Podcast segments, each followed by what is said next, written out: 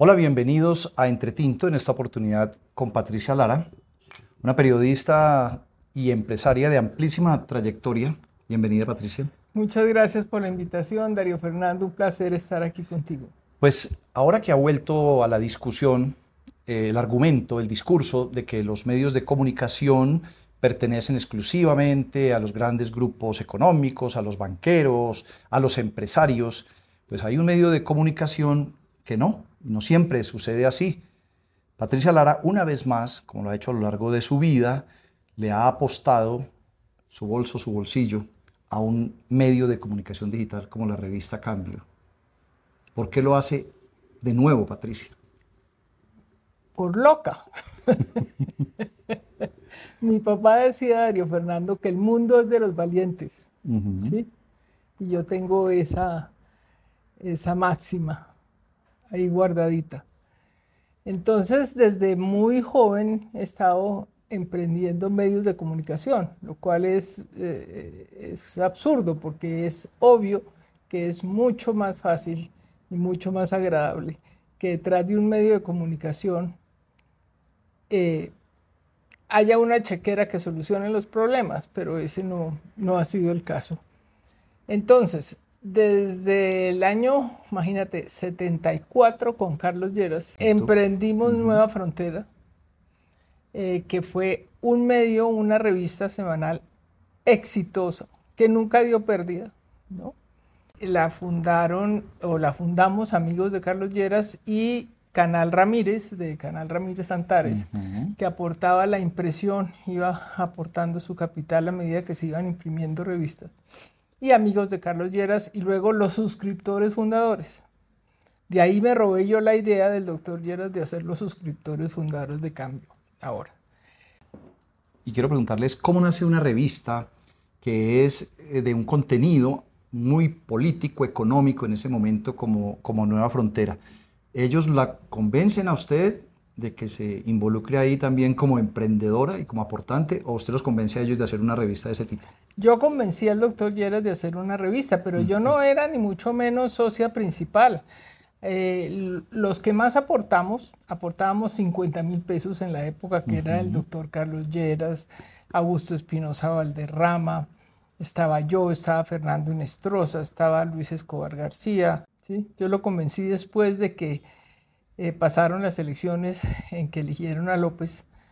Eh, yo le había propuesto a él cuando lo derrotaron en la Convención Liberal del 73, que él precipitó su derrota, fue una cosa suicida. Entonces después de eso lo visité y le dije, doctor Lleras, ¿por qué no hacemos una revista? Él no me paró bolas, me dijo, yo la llamo, no me llamó, pasaron los meses. Y luego, ya después de que López había ganado, me llamó, me dijo, venga, que quiero hablar con usted. Me dijo, ahora sí, ya una vez eh, pasadas las elecciones, le acepto su propuesta de hacer la revista. Eh, yo no quería que me acusaran de la derrota del Partido Liberal si es que López llegaba a ser derrotado y, y ahora sí ya me siento libre de hacerla, pero con una condición, me dijo. Eh, yo la dirijo y usted la gerencia. Imagínese, yo tenía 23, 24 años, eso era una locura. Él me había tomado mucha confianza con ciertas cosas que solucionamos en la dirección liberal, que lo tenían eh, preocupado en temas de déficits, entonces yo pasé el sombrero entre sus amigos y eso se solucionó rápidamente, en fin. Y, y así emprendimos esto. Y yo era todo menos directora, ¿sí? mensajera, em, vendedora de suscripciones, de avisos, correctora de pruebas, es una locura. En el 75, mediados, le da un infarto a Clemencia, la hija mayor, la mamá de Germán Vargas. Eso fue una cosa muy traumática y, y, él quedó vuelto nada desde el punto de vista emocional. Me tocó a mí hacer editorial entonces, después de eso le dije, doctor Lleras, esto es demasiado frágil, esto necesita más estructura, porque realmente éramos él y yo y las dos secretarias y el señor de circulación y un administrador y un periodista que ayudaba a Wilson Arcila, y pare de contar. Entonces, de ahí viene la idea de traer a Luis Carlos Galán, que estaba de embajador en Italia. Ya después llegó Galán y esto se volvió pues una cosa más, más sólida, más seria y tal.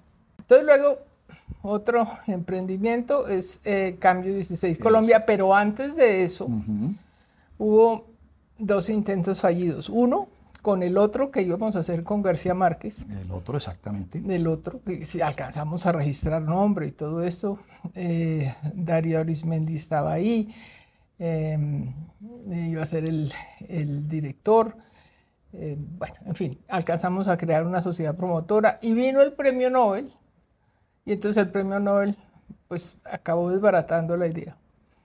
Eh, Gabo después decía, afortunadamente eso fue así porque si no nos hubieran matado a todos. Después de eso vino esa mm, época tan terrible de la matazón eh, en Colombia, de toda la Unión Patriótica. Y de periodistas. De, periodistas, de, papá de Héctor Abad. De Guillermo Cano. De Guillermo Cano, bueno, en fin. Eh, luego Ah, bueno, íbamos a hacer otra cosa que se iba a llamar Video Latina con Heriberto Fiorillo y Eligio García Márquez. esto fue también como mediados de los 80, eh, pero eso era un proyecto demasiado ambicioso. Eso era una Univisión. Eh, una Univisión. Después de eso, em, entonces viene Cambio 16 con Juan Tomás de Salas y Daniel Samper, ellos querían buscar un socio en Colombia, yo dije yo. Cambio 16, que era esa revista que había revolucionado el periodismo español después de la caída de Franco. La lucha contra Franco. Entonces, entonces se hizo Cambio 16 Colombia, que después mutó en Cambio. ¿sí? Yo acabé comprándole a, a los socios y, y, lo transformé en Cambio. Y luego le vendí a García Márquez y a un grupo de, de periodistas. Y Gabo alcanzó a estar en ese cambio suyo. Total. Él era como el, director en, la sombra. Pero no, no accionista. No, en esa primera etapa no. Eh, Eligio García Márquez, su hermano menor, que era mi compadre del alma, era el consejero editorial. Y, y realmente Gabo llamaba desde cualquier parte a ver en qué iba la portada, a ver qué temas había, a regañar. Le editaba a los muchachos, les mandaba por fax eh, eh, los textos editados. Yo tengo guardada por ahí una revista eh, en que él corrige toda la revista. Este párrafo habría que haberlo subido, este bajado. Fue una, una época muy, muy enriquecedora, entre otras porque crecimos de la mano de la Fundación para un Nuevo Periodismo Iberoamericano y Fundación GAO. Patricia, en Nueva Frontera no dieron pérdidas. El otro no se pudo hacer, Video Latina tampoco. En cambio, ¿sí, cambio sí dio platica o no? No, pérdidas. Pérdidas, pero yo vendí y a la larga no, no perdí. Sí, porque pues saqué lo que metí. Sí. Eh, luego, de cambio 16 y cambio, ya viene este nuevo cambio.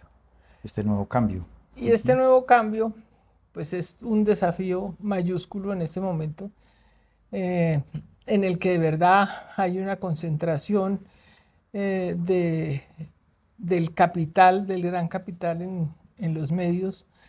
Eh, tenemos pues obviamente el tiempo, el, el espectador, Blue, Blue Radio, Caracol Televisión Hermanos de los Santo Domingo, pero tengo que decir que El Espectador es un periódico que yo considero independiente, liberal, progresista, em, del cual yo soy columnista, no me he querido ir por más eh, revista cambio que haya detrás. Mm, y pues ahora los Gilinski, de grandes compradores de medios, no solo Semana, sino el país de Cali, y, y están por finiquitar la operación del Heraldo Barranquilla.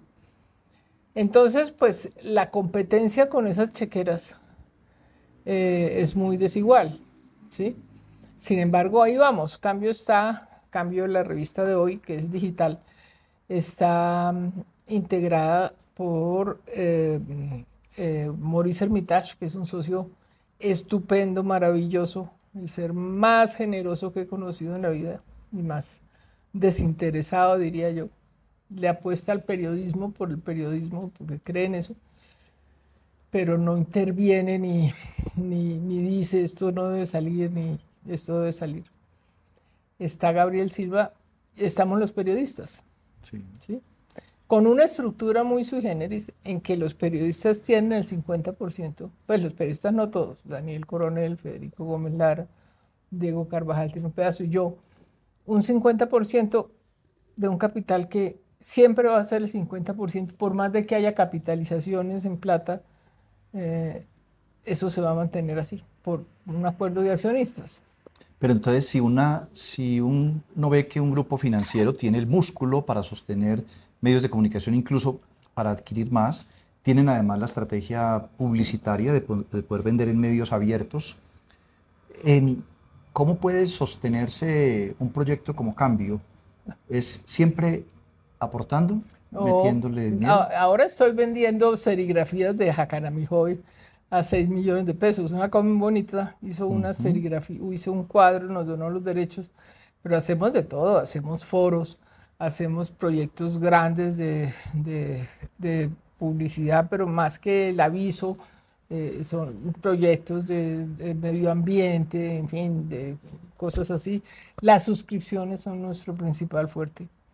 Y la verdad que nos está yendo bastante bien en suscripciones habíamos cometido un error hace unos meses que era abrir mucho. O sea, que fuera, no, no pago mucho del contenido, pero ahora cerramos y eso ha generado em, que se hayan disparado las suscripciones otra vez. ¿Qué tan importante, Patricia, para, la, para el país, para la democracia, para el debate, es que exista un medio así con estas características y que además compita como al nivel de los medios de los grupos económicos? Pues yo creo que es muy importante. Y fíjate que empresarios importantes consideran que es muy importante, entonces también nos apoyan, ¿sí? Entonces de pronto un empresario da una plata, eso no quiere decir que sea socio, no. El otro da otra plata, entonces compran suscripciones de fundador que son de a millón en lugar de, de los 100 mil o 95 mil pesos que vale la suscripción, entonces compran de a 100, de a 200 suscripciones, eso son 100, 200 millones. En fin, ahí, ahí sobrevivimos eh, y espero que sigamos sobreviviendo. Y no es cierto que de pronto se pueda pensar, bueno, al final Patricia respalda. No, el que respalda de verdad es, es Maurice. ¿Y creen que van a, a, poder aguantar mucho tiempo así? Pues yo aspiro que sí. Hay en perspectiva unas cosas muy interesantes que todavía no te puedo contar, pero yo aspiro que sí. Hoy cuando, usted, cuando empezamos esta conversación me dijo que se ha metido en todo esto por loca. Y viendo lo que ha logrado, viendo lo que ha logrado, ¿sí considera de verdad que son locuras? ¿O dice, no, valió la pena, ha valido la pena? Pues yo creo que ha valido la pena. He sufrido mucho y ahora estoy sufriendo mucho. No vayas a creer que eso es fácil. Por eso digo, es mucho mejor tener una chequera detrás. Pero, pero yo creo que ha valido la pena y la gente ha respondido. Y la gente responde y, la gente valora ese trabajo. Yo creo que sentir que no están siendo manipulados ha sido un valor importante. Pues Patricia, felicitaciones por haber siempre creído en el periodismo y por haberle apostado desde sus posibilidades al periodismo. Debo reconocer que, que además Patricia siempre ha sido muy, muy generosa, muy amable, muy acogedora, siempre dispuesta a atender y, y a escuchar. Pues muchas gracias brindamos con por esta invitación. Brindemos por cambio. y los invito y las invito a suscribirse. Y si quieren serigrafías de Jacanamijo, quedan poquitas. Bueno, ahí están. Gracias, bueno, Patricia. Salud. Muchas gracias.